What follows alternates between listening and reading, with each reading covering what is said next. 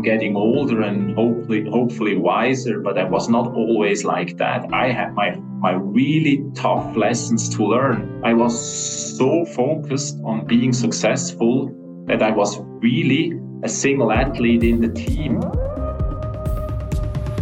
Hello, dear Lars. On behalf of our Lightwolf community, a very warm welcome to today's Lightwolf podcast. Thank you very much, Stefan. Great, and thanks for having me. It's a pleasure.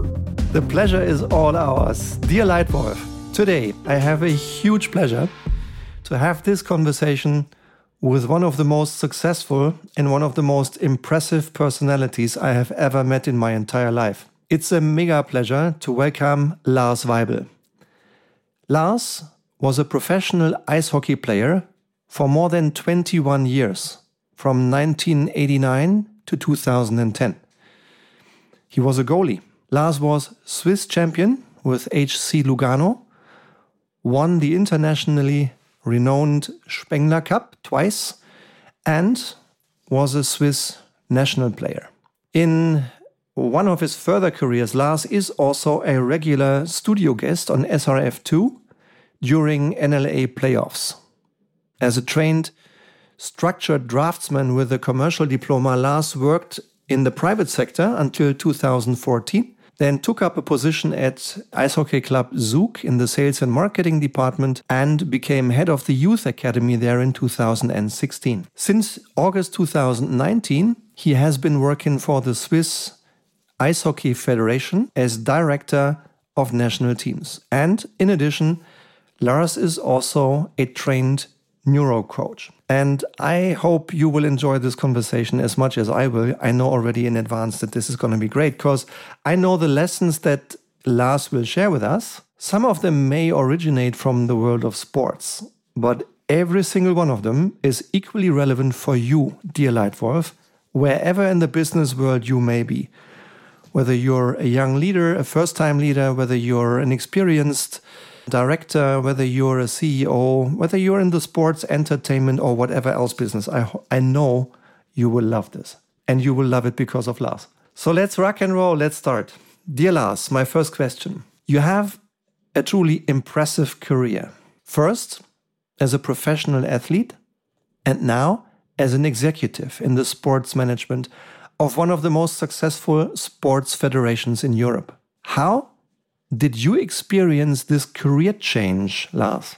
Well, to be honest with you, Stefan, I uh, that was kind of a process. I think I always was really an open-minded athlete. I uh, I lived my my sports like a child from day one to the very last day when I stopped or made my last practice in Cologne as a pro athlete at around age 36. Because I always knew what we do. It's it's it's nothing else than being a leader. First, I was the leader from myself. I had to be disciplined. I had to take care of nutrition, sleep, and I knew we do also like nothing else than producing emotions and entertainment for people with our passion. And I think that's a privilege in life in general. So from my attitude and from my uh, point of view, it, it was not a big change. The environment changed, but not my mind, to be uh, honest with you. And I was always open minded also in connecting people. I was networking a lot. I was always learning from people and not only from my coaches or, or from my managers. I learned from every employee in every franchise and in every in every office also in in my family in my neighborhood every everywhere where i've been i was learning and experience. So it changed only that i knew the position and how people see myself changed but my attitude was always the same. So i was kind of prepared for the life of my career. Yeah. Yeah that's very, very interesting in many ways. And knowing you a little bit now, I can see how you just applied the same skills and the same attitude in a slightly different role. Yes, I mean, the role you're, you're in right now is different, but it's still very related to it. Uh, you're, you're now responsible for a different part of the game and the players and the coaches. Still, it's, it's fascinating to see how much you see similar between the two careers. Yeah. Let's come to our next question, and that is uh, related to one of the things that I find so particular in you and so particular first in you as a person because since I met you first time Lars I, I feel your ability to focus I observe your attentiveness in listening and in thinking before you respond yeah? so you're incredibly able to to concentrate and to to focus as an ice hockey goalie you were and you are under enormous pressure a lot depends on your individual performance for the success of your entire team. Consistent focus, and I thought it was consistent throughout 80 or 90 minutes of a hockey game or maybe two hours of a hockey game, consistent focus is particularly helpful. When we talked about this the other day, you said you can focus at the touch of a button and relax your focus again at the touch of a button again.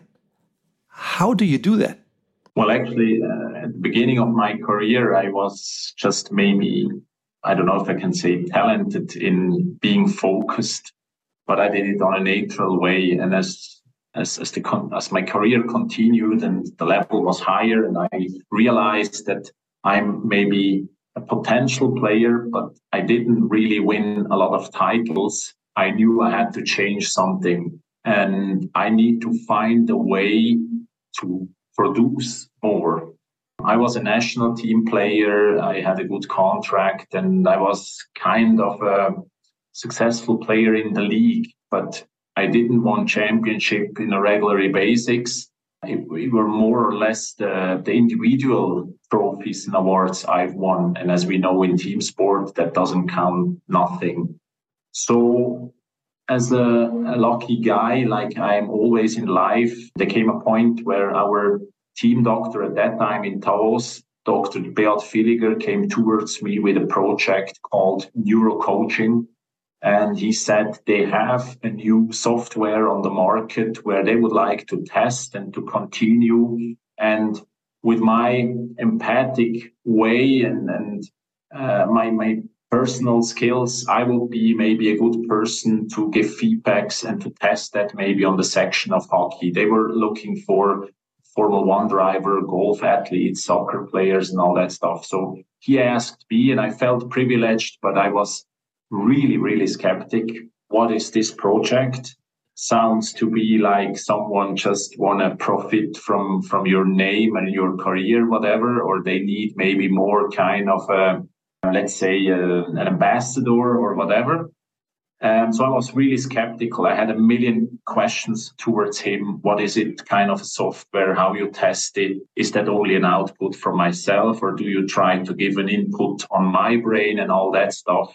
So he gave me the guarantee that it only um, measures waves. Every brain has certain waves and every wave scala can be measured and also let's say pain, for example, is in a certain level of, of brain waves, uh, focuses it, and the software is really safe. You cannot train fear, for example, or panic or whatever, create creativity and then all those. So as he got me sooner or later, and I knew I can really trust him. I did trust him hundred percent as a person. He's a, he's a legend as a as a team doctor in hockey business. He's a Olympic medical for several years. He was the, the federation leader of, of medical board and all that stuff. So I started and then really, really, really, yeah, could develop myself big time because of that software. So I was practice that on a regular basis where you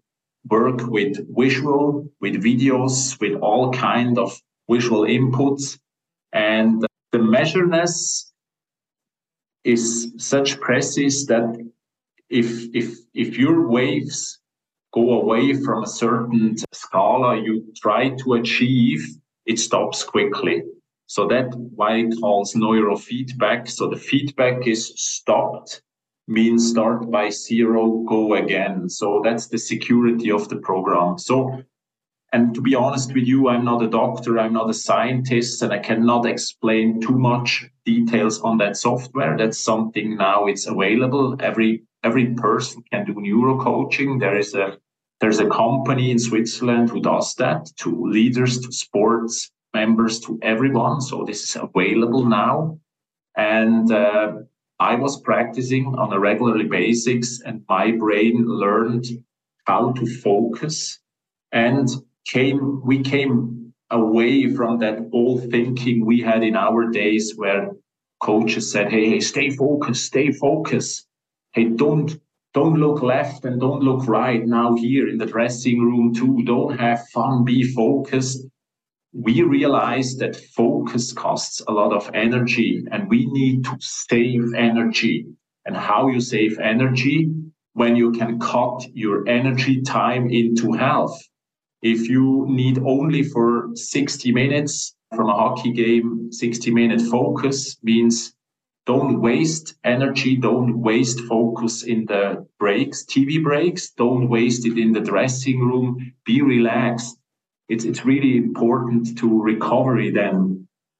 So we cut our focus time in half or maybe more but the time you're on focus, you're 200% focused. That was the idea, and I really liked that. So with that program, it was on a on a natural sentence where your brain learned, not because someone told me, because the neurofeedback learned in the Unterbewusstsein, to be honest. Yeah. I don't know how we explain that word in, in, in English, but uh, it was out of, of, of your only control to get better, which our practice is maybe 95% everything you do on purpose. But yeah. your brain has a certain um, potential to overcome feedbacks in a natural way. And that was the key. So the key at the end was, or the goal at the end was to get those 14 heart rates, we call that in the neuropsychical uh, team, 14 hearts by a snap decision, being focused, and then all of a sudden relax. Have a drink, put up your helmet, your mask, look maybe into the stands, relax. Because you know with your confidence, as soon as I need to be focused by the next face off, draw, whatever, I was back. And that was the key. And I was really good at that because from then on my career went really up. I started to win title in the team, and uh, that's what's in hockey business counts. And I think that was important in my career to do the next step to realize what can I do to help a team winning and not to have the idea to I'm the most important position as a goalie to make a team winning. I can only support the team and not more and not less. So I had two aspects. My focus was the key to bring up my level, which brought up the level from the team, but also to know I can only support the team. And that's what's all matter as a goalie. Yeah, fantastic. I think there are many lessons in what I've just heard you say, Lars, many lessons that are important to anyone in the world who wants to have success and and personal satisfaction, personal joy, both individually and on a team level. Let me just highlight two things. First, and that's typical of you, Lars, humbleness.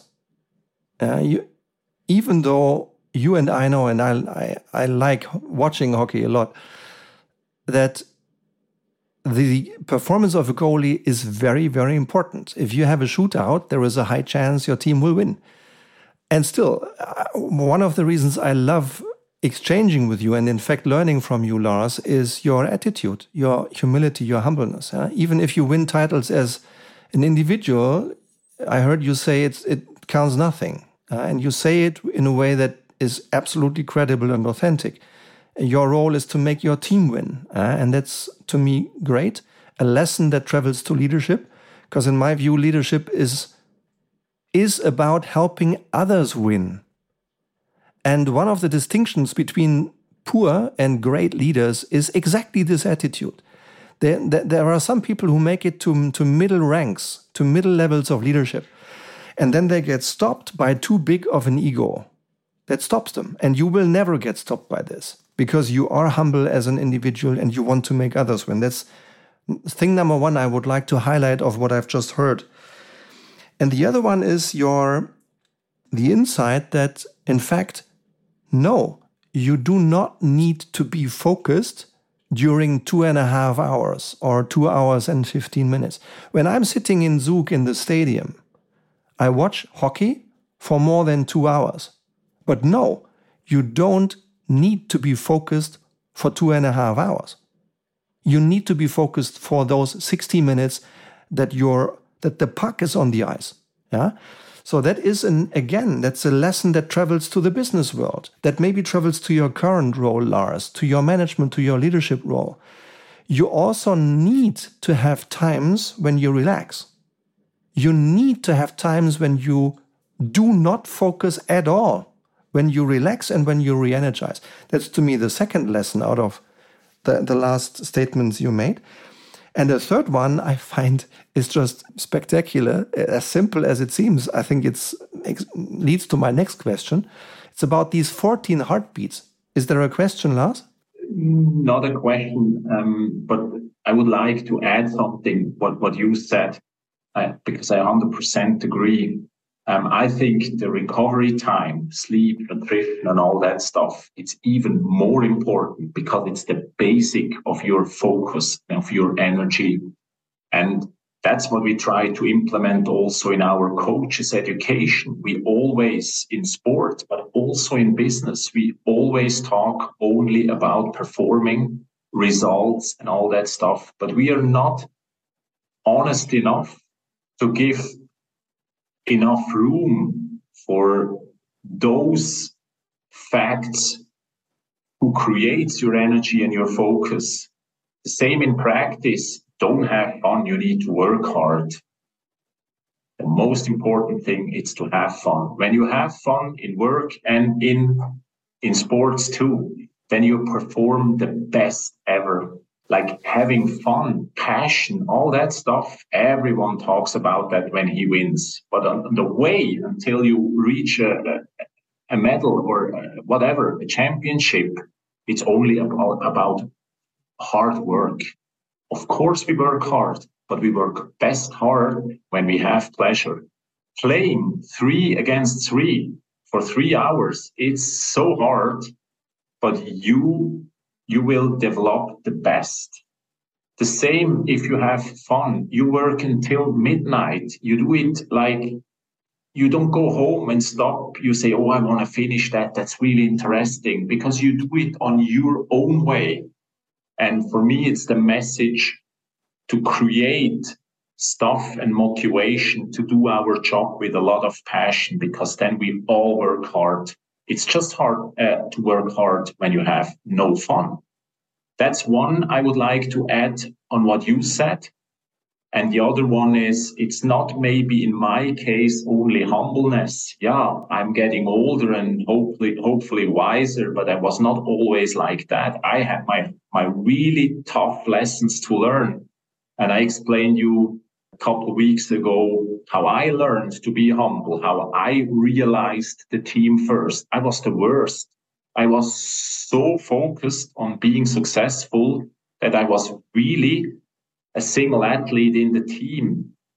I, I, wanted to win so bad that I forgot the team once in a while. And my experience was once we were in a slump, maybe, I don't know, a five game losing streak, whatever. And I was like also desperate to how we can change to getting back on a winning streak.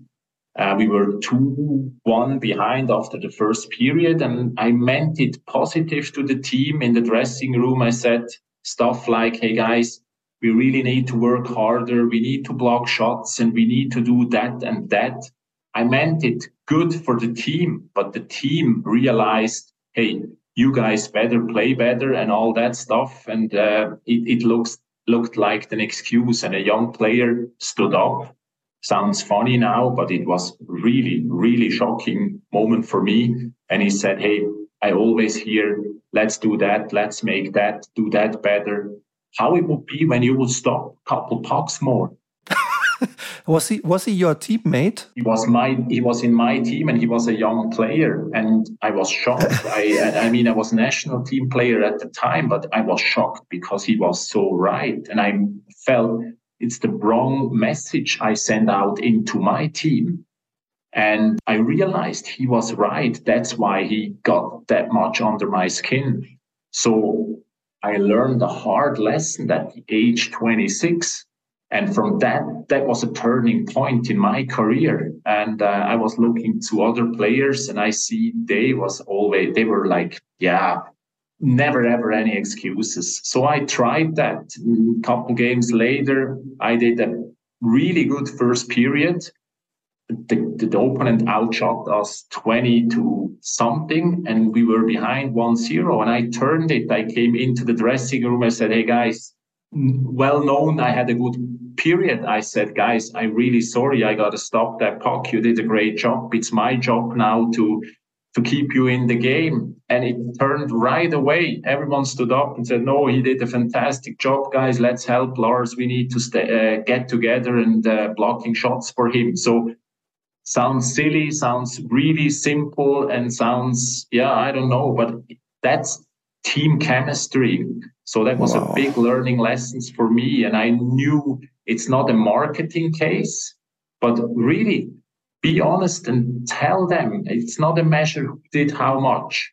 Whatever you do doesn't matter if you're the best, the very best, or just average. Go out and be helpful to your teammates, and it comes twice back. And it was not me or the rest of the team. We grew as a team, and it, like from that day on, we built something because I got a hard lesson to learn but the whole team learned out of that example. And we had a couple more leaders who saw that and followed and said, Hey, I got to do a better job too. And the level from the team stood up.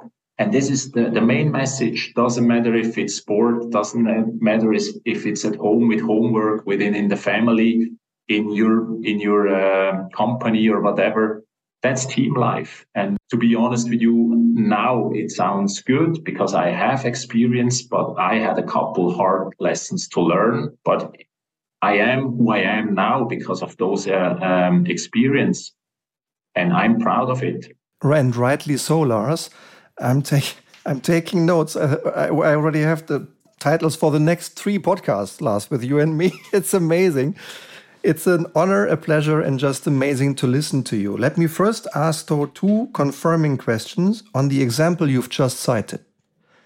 What I've heard you say is the best articulation I've ever heard on one of the most profound questions I'm trying to answer in making this world a better place.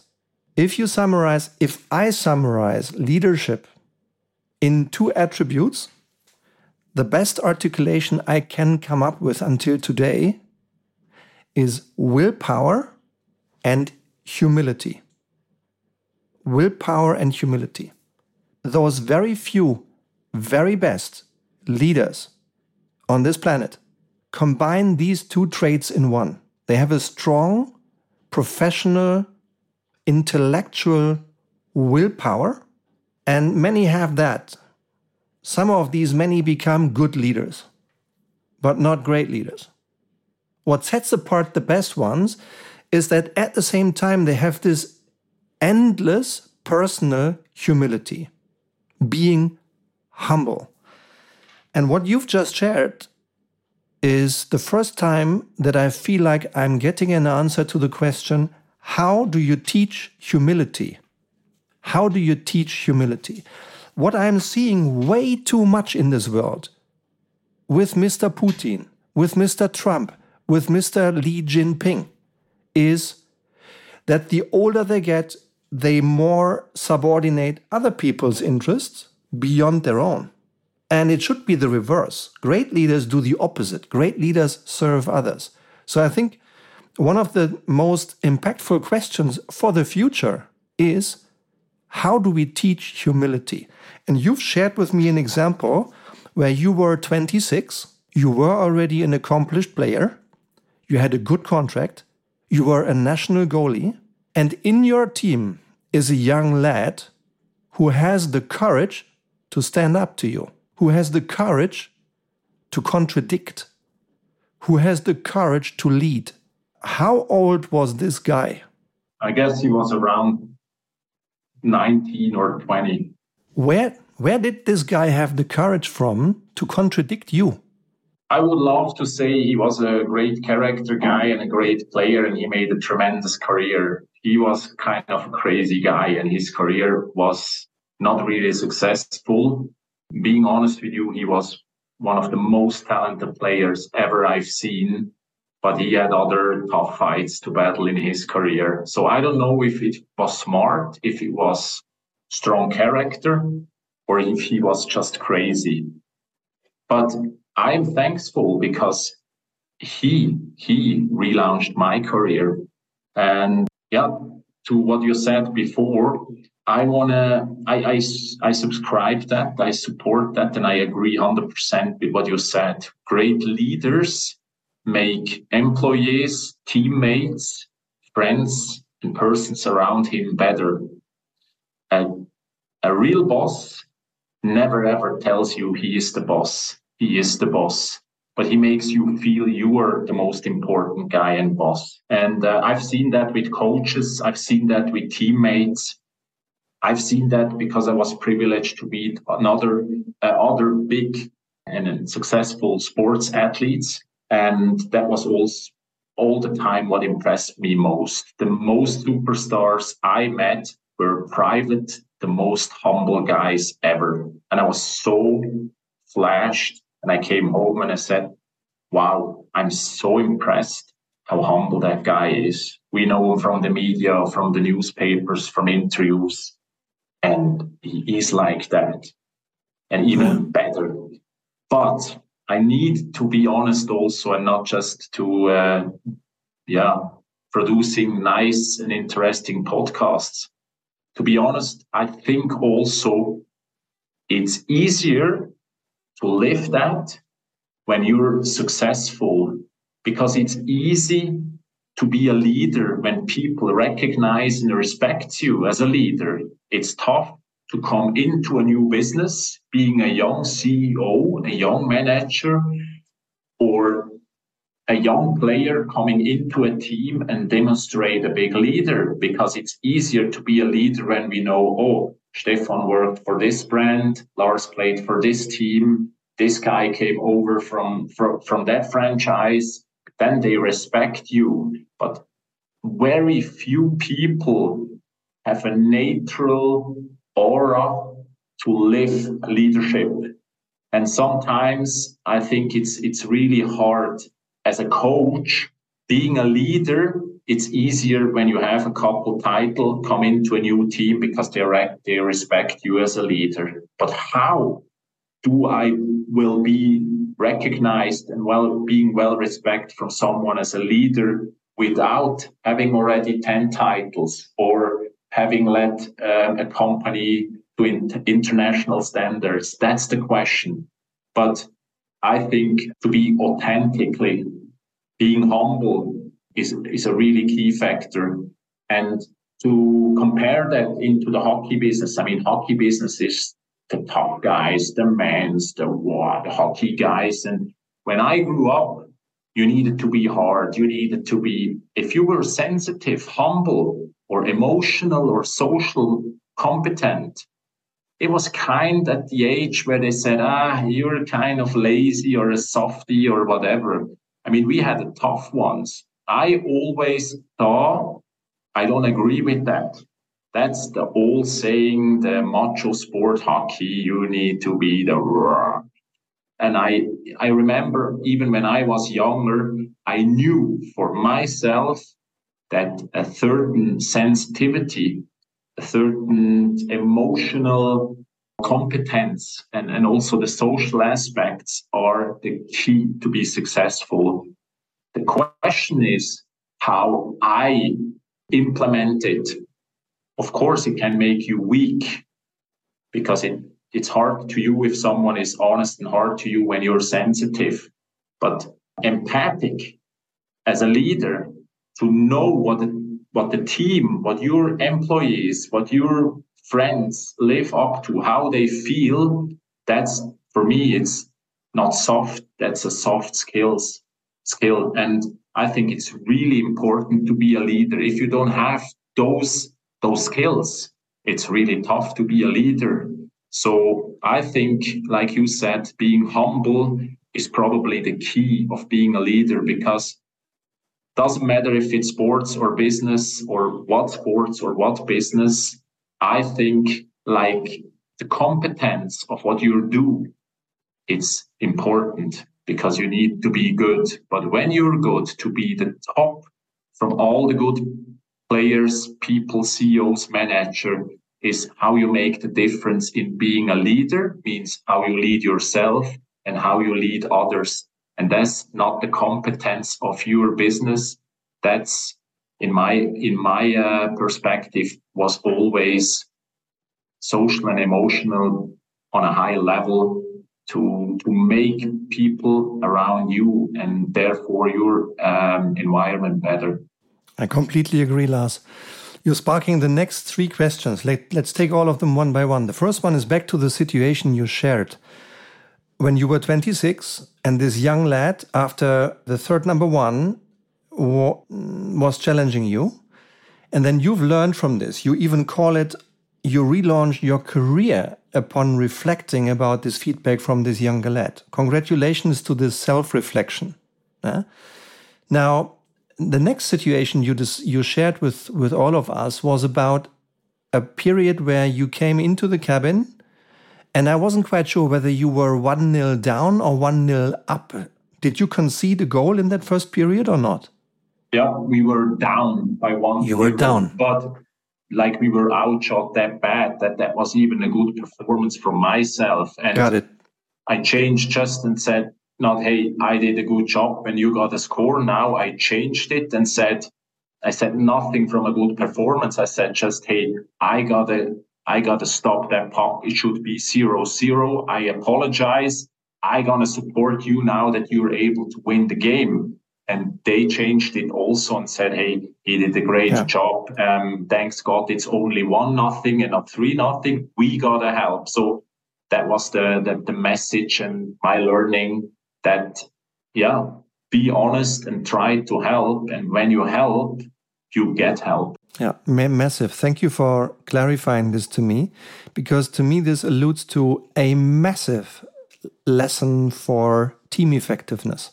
One of the kind of work that my team and I, my consultants and I repeatedly are getting invited to support companies with is building real teams. And if I summarize what differentiates groups from teams, from effective teams, then it's related to exactly what you just described. In the corporate world, most teams are no teams, they are groups. What does that mean? This is a group of individuals that are working next to each other and maybe somehow connected by the same company, somehow connected by the same dress looking like a team, but they are no real team. They are working next to each other more than with each other. They are more divided by silos than united by common desire. That's groups. The next level is teams. In teams, my impression is people are working with each other, people are playing with each other. It's already better. But I think that the situation you describe when you're 1 0 down, you concede a goal, you, know, you yourself know that you've done a, a great performance because it could have been 3 0, could have been 5 0, and the, the game might have been lost in the first period. But it's just 1 0, so you performed well. But rather than taking the credit, claiming the credit for you, you did the opposite. You just took accountability for this one puck that you couldn't save And what you've done in this, you've in that moment, you, you showed the attitude which is working for each other. And if you ask me to describe team, effective teams in just two words, or three words in English, in German it is füreinander. In English it is for each other or for one another. Yeah? That's exactly the attitude you've displayed in that moment. A great team attitude. Team is when people are playing for each other. Yeah. So that's potential podcast number number one. And then you you shared two more lessons with me.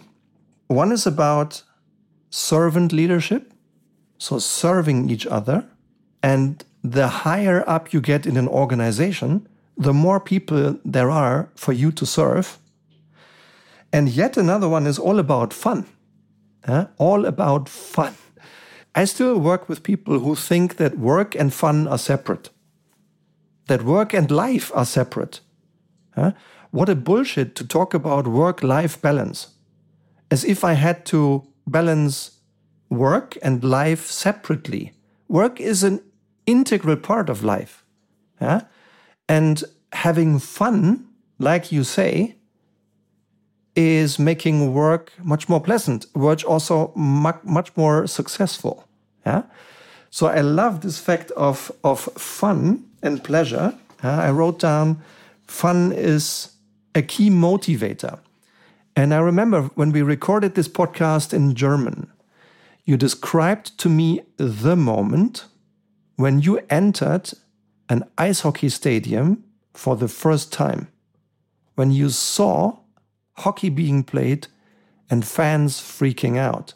Can you share once more the moment when you were this young boy? What happened? How were you triggered? And how was it clear to you without even thinking that that was your sport and that would be your professional life? Well, there, when I remember exactly, uh, I think there were two moments. One was when I first time entered into a stadium as a, I don't know, seven year old boy with my father, first time in a hockey game. It was uh, a small rink, but packed with people, really loud and noisy.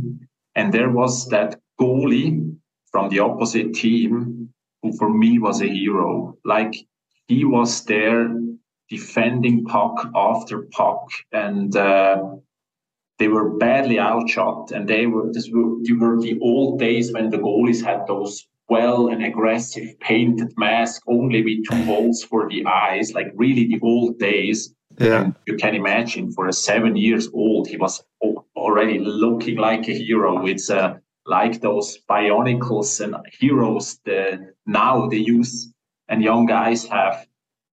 I was impressed with the, all the equipment, the catcher, the blocker, the, the knee pads, you know, the, the protection and, and, those this mask, and he was the superhero. So I was so flashed, and that was my hero. And I wanted, I wanted, I knew I, I that I want to do that. When I am when I am big, I want to be like him.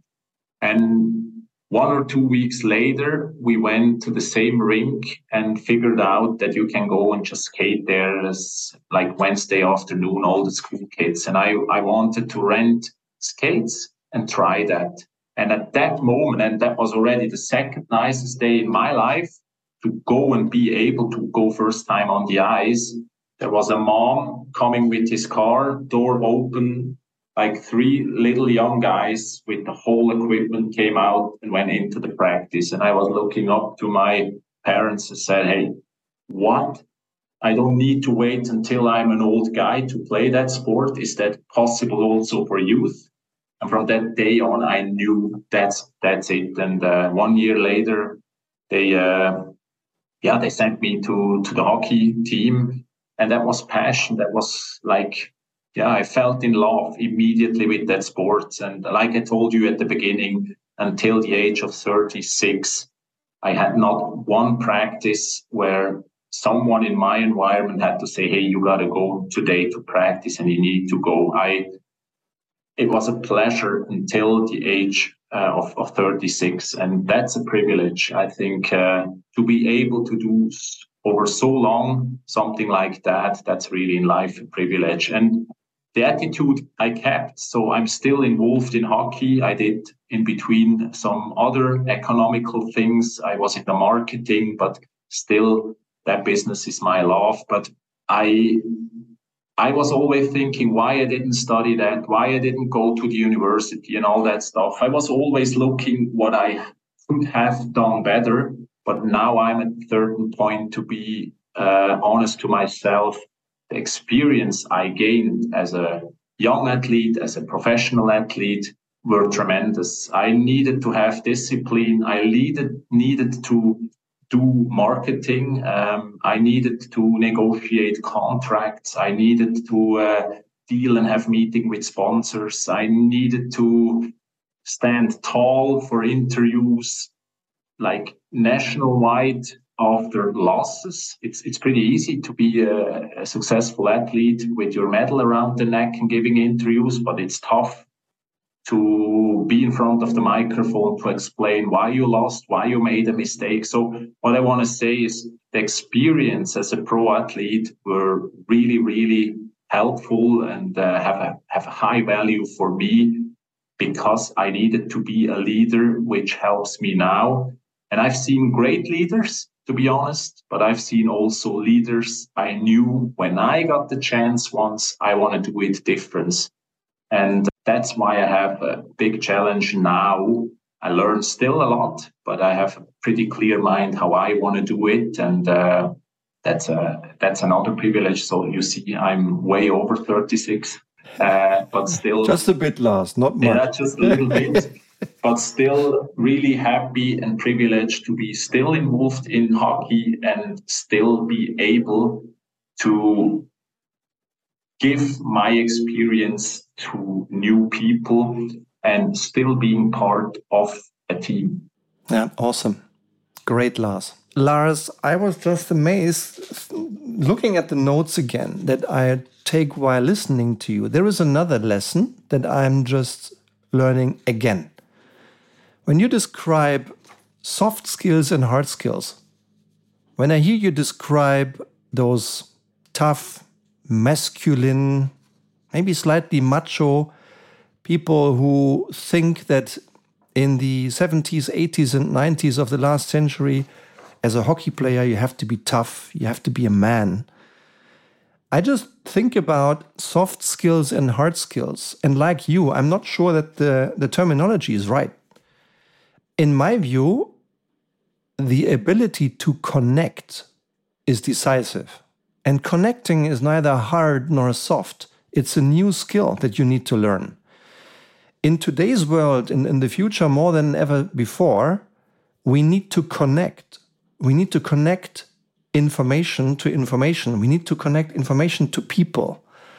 It's not about hard or soft, but it's about making this connection. And in a team, you need to connect not only rationally and differentiate, I'm better than you, I'm older than you, but you need to connect emotionally as a human. And I think that's one of the lessons you remind me of when it comes to leadership. Yeah? My next question is related to the title of this podcast once more, which is all about focusing consciously now more than ever, you in your leadership and management role, and probably anyone of these thousands of people listening to this Lightwolf podcast, need to be able to focus. And I heard you say how you've learned in teaching and inspiring your brain, you learned that 14 heartbeats is the perfect frequency.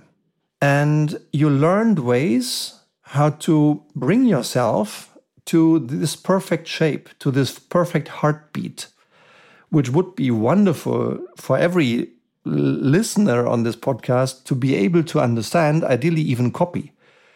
So, how did you manage to make this ability of focusing consistently a new routine? Well, I think practicing something on a regular basis it's probably the most successful way if you have a skill and you can repeat it it's good but when you can make out of it your habit then you're great and focusing on 14 heart or, or heart uh, rates. I guess it's it's in English correct. That happens um, through your subconscious. It's not something you realize, and uh, that's why that software was really great because your brain remembers all feedback subconscious, and that's the key. And I think when you do it on a regular basis and it's mixed up afterwards with your, let's say, with your confidence, as soon as you know I am able to focus on 14 hearts, as soon as you know I am good in that and I be able to do that. That's based on experience. And then you have it in your DNA before you believe your hope. But that's why a feedback is there. When you have the feedback, I'm on the right way. When you have your diploma, when you have, I don't know, the feedback from your boss, I am happy, um, then you're convinced. And I think that's the key. You need to be convinced, proved, then you have a, a confident level who is tremendous and uh, that's that's in my case probably the system who works. It's not something you learn, you practice, and then you know, oh, I was running 100 meter once in this time, but maybe today, if the wind is correct, if I feel good, if, if, if, uh, then I can repeat. No, on that case, you know, either you are or you don't. And if you have something as a tool, as a weapon, however you call it, with something who is proved, you can like you can win and beat everyone. Yeah. And yeah, I think we were talking about a goalie on the highest level in Switzerland. That's a pretty good tool. I mean, technically, you know your level, but when you know you can any time repeat your best weapon that gives you confidence. And I always said, and I mean, we're talking about 10, 15 years ago. I mean, the hockey developed tremendously. The speed is even higher. And uh, what these days the goalies have to deliver, it's like my highest respect. And being able to perform on a consistent basic every day for, I don't know, 60 to 80 games on that level, that's not that's not an attitude, that's lifestyle. You need to live and look in business. Successful people do the same. Like you said, it's not life work, it's it's life. Work is life.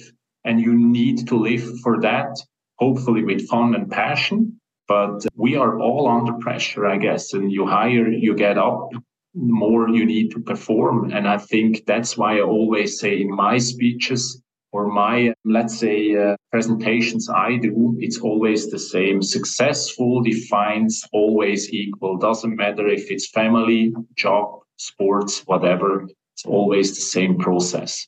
Yeah, terrific. Terrific. I think you're and raising maybe, again. Yeah, maybe go, go. excuse me. Um, I think it was important what you said before also about being sensitive. I 100% agree. My wording was probably not correct. With your saying, I need to correct myself in the words, not in the sense. I think you need to be consequence, but being a boss or being a leader, it's not about volume. It's not about uh, making noise. It's not about how you say it, it's what you say. And I think you can be really humble, but 100% consequence. But you can say it in a really friendly manner. But as soon as your environment realizes he's not in, the, in this case, he's not discussing, it's not left or right or maybe or dealing, it's that way. You don't need to tell that loud. And when they know you're authentically, you have your line, then you gain respect. But no one, a good leader don't needs to be loud. A good leader needs to be constant, the same as we were talking now as a goalie or as an athlete. it's that. Same with raising kids. You don't need to be loud, but when the kids realize, I know his opinion already, I don't need to go and ask, and I don't need to go and try to deal. I know the answer. Then you can be the best father or mother or whatever, really friendly. But that needs to be tough sometimes. Say a cutie, tired little uh, kid. Uh, I, would like to have a candy before before to go to bed with his eyes looking up, and you need to say no. Yeah, yeah. And the same when you raise a, excuse me, a, a pet, a dog, a, a little. It's it's always the same. That's why I said being a leader is independent on who, on where, on what kind of business. It's always the same. And I believe and I really look up to leaders who are always constant. Very few times you need to get loud. Maybe it happens once in a while, but then it's probably a lack of something you did in the past that you need to get loud now.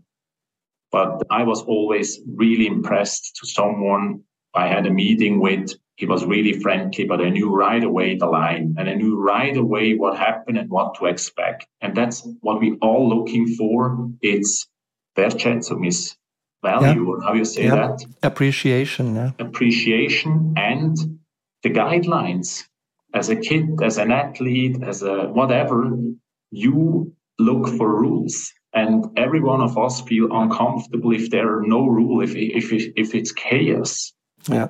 And yeah, I think right. you thank thank you you you did that precise uh, bring on the point. It's it's maybe not how it's what you teach and what you deliver and what you do within your team. Yeah, I I agree with that and. I think this is one of the most massive changes in the leadership culture from the world that my father lived in to the world that I'm living in, and hopefully to the world that my boys will be uh, working and living in in the future. Uh, there is a saying that maybe translates, uh, at least from a sense, from a content perspective, also into English. The German sentence is, Wer schreit, hat nichts zu sagen. And the English one is, I'm just now translating literally, who shouts out loud has nothing to say. Or a headline that I recently read in Handelsblatt, which is a German speaking uh, business magazine, which said, die lauteste Stimme hat oft nicht die leiseste Ahnung. Yeah, the loudest voice often doesn't have the the slightest bit of idea. Yeah, so I think this both both of those statements, all of those statements, relate to a misunderstanding Leadership is not about being loud. Leadership is about helping others do the right thing. And if someone doesn't respect that, if someone think, oh, he's a nice guy, and he does that his own, then you be then you need to be consequent and get them out. Being friendly, but then you tell them, hey, I think you don't respect the rules, not of myself, of us, or of the company or the team. And you know what? That's not my decision. It was your decision. Here is the door. You're a cheater. Here you go. And, Perfect. Uh, and uh, I, I, like that what you said with uh, with having a clue or not. And I think, and that was my saying, and I, I repeat myself. I said it in the German version.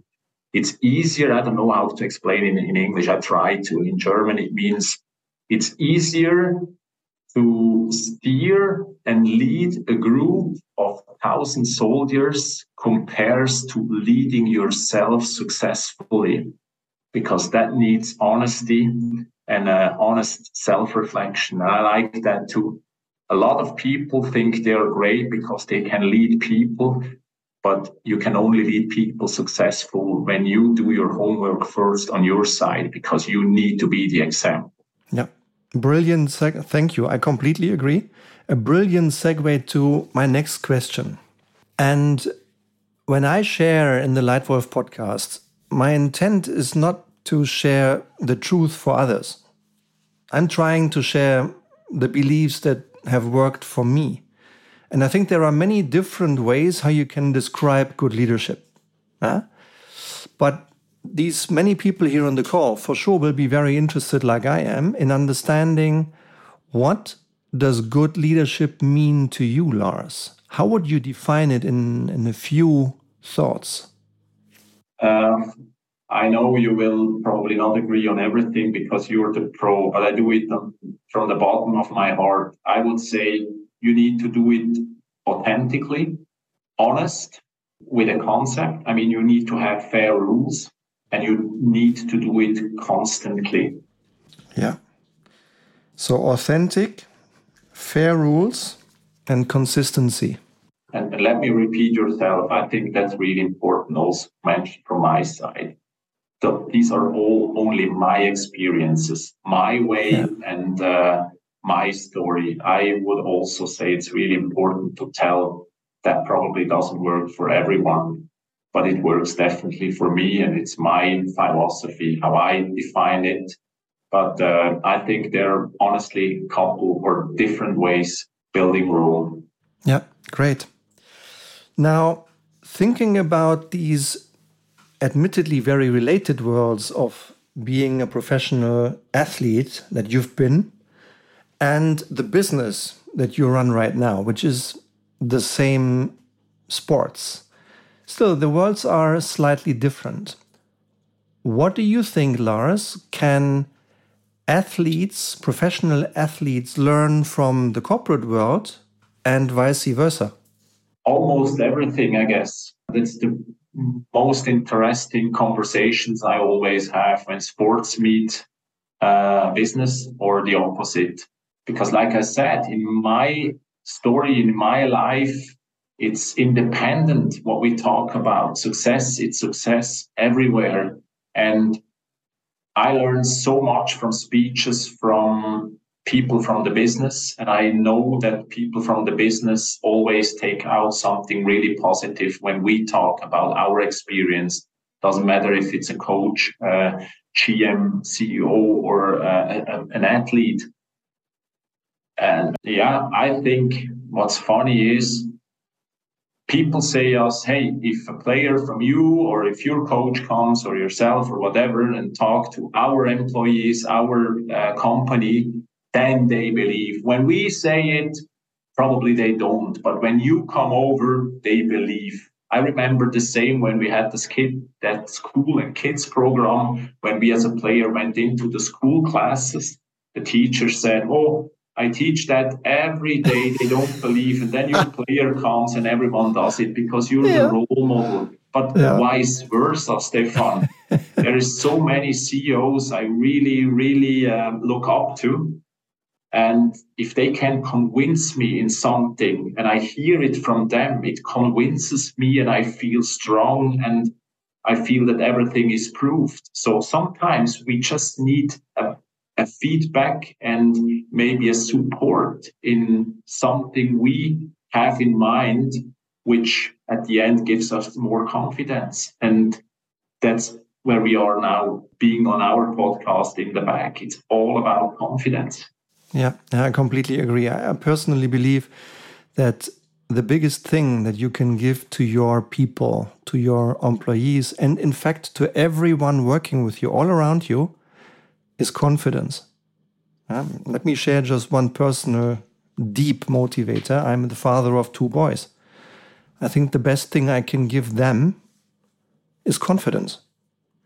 And you've used the word confidence a couple of times, and I completely agree. Whatever you can do to raise the confidence of everyone around you will help you have more fun and will help you be more successful. Completely agree. Now, I have two more questions in this podcast. The first one is about you and how you develop yourself. Mean, already listening to you in this conversation, Lars, it gave me again a few moments when I thought, like, wow, how self reflected, how open minded. Huh? I was particularly impressed with the moment you shared about this young lad challenging you as a 26 year old national player. Huh? And I can feel by the way you talk that you you will likely never stop wanting to develop yourself. And leadership is lifelong learning, it never stops. So, what are the most effective ways for you, Lars, how you develop yourself as a leader? Well, I think I I don't want to do the commercial and marketing side uh, too much, but uh, I learned honestly a lot in the last two years from you.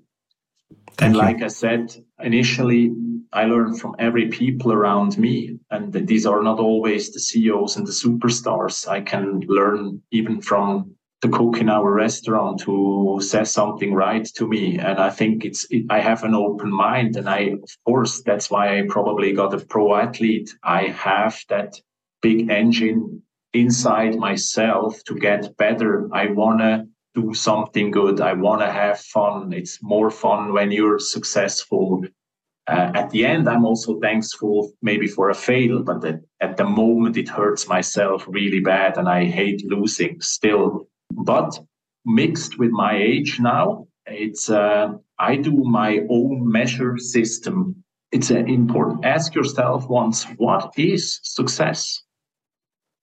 I completely defined it now different than I did it 10 years ago or maybe 20 years ago.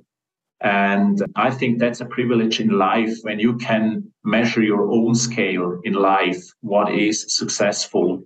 maybe successful is having motivated and happy employees. The output is the maybe the success or that big income a year later is maybe success for other people. But the basic, it's how you lead them and do they feel being important for your company? seeing people who say you send them home and say, hey, go home. It's, I don't know, six o'clock, seven o'clock, nine o'clock, whatever. And it tells you or replies you, I want to finish that. That's really important. That's successful and not, hey, he left already at five o'clock. And yeah, maybe a, a little feedback from someone, hey, I've heard that and that, or in the meeting, that was a good point that's maybe success. And we are always steered on money, on outcome and medals and all that stuff. Of course, I don't want to deny we all try to reach that. But for me, that's the very end of something to be successful. And I keep my focus a little bit more on certain feedbacks on the path, on the way to success. And um, maybe a fluctuation, or how is, is that a correct word yeah, in English? Yeah, low um, fluctuation rate. Having a successful company with low fluctuation, it, maybe this is successful. Of course, the result out of that is maybe then something else. But I like that to define new what is successful for our company, for our team, and maybe for myself? Uh, that's an interesting question I ask myself. And I am trying to find always new ways to be successful, of course. And successful could be also maybe a bad feedback because someone is jealous about you or someone is not happy with your decision and he gives you a bad feedback because he wanted to dominate the market and you read it in the paper that something you did was really negative. But if you look it with your eyes and perspective, it shows you it was probably the best decision ever because my concurrent is not happy. Someone who calls you and say, Hey, listen, I've heard you said that and I don't agree and it's not, I don't accept that and all that stuff. But who gives you feedback? There are so many people who gives feedback and I think without being arrogant, you can say, hey, I don't really care about that feedback. But there are very few people who you have a big amount of respect. When they give you a bad feedback, you should be alert and say, ooh, that's our scale of how you rate being successful. Yeah, I like it a lot. Thank you very much. And the last question is one that I would like you to raise, uh, since we are coming towards the end of this wonderful conversation. It's been tremendous. I would like to give you, Lars, the opportunity to either share a message with those more than 10,000 people on the call. Maybe there is something you would like to share with them, or maybe, maybe there is something you would like to ask as we conclude this wonderful conversation. So, anything you would like to ask or share with our Lightgrowth community, Lars? Well, I would have thousands of questions to everyone. I think um, that's maybe the negative side of a podcast. That's just uh, you're just telling and you cannot listen to everyone listen to it. Uh, I think there are so many really successful people who listen to that and I would love to share with them their about their opinion. Like I said, in my history, this is a successful way, something I like to do because it's my DNA, but I'm sure so many people would have maybe a, a question or would question my speaks and would have maybe a good argument to see it from another point of view. And like I said, there are so many ways on the road to being successful. This is maybe one, but I'm wondering, curious about how they would succeed and how they lead in their companies, clubs, or families, or whatever. Uh, I could not mention one now, but I would be really open for any critical comments or any critical questions because we are only get better if we are getting challenged. And so I am. Uh, I would love to be challenged now to maybe being more convinced about my way or maybe to adapt something also on it. My, my message is what I said. What I said, it's, it's, that's really my experience. And I, I would still repeat myself and say my message is find a way to do whatever you do with pleasure and passion. And you don't need to ask ever again about being successful because it will come automatically. If you do something on a regular basis with a lot of passion and fun, you will be successful. Yeah, wonderful. There is no better way to conclude such a conversation than the one you've just done. I, I will put it also in the notes that you sincerely invite the audience, you sincerely invite people to share their view, to share their questions with you and me on what success and what good leadership is all about. It's been a privilege. It's been a huge pleasure, Lars, to have you here on the show today, to have you here on this podcast. I thank you very much in the name of every listener. I thank you very much for sharing what you've shared. It's been a huge pleasure. Thank you, dear Lars. I thank you very much and everyone who shared the time with us. Thank you. Take care. Bye, Lars.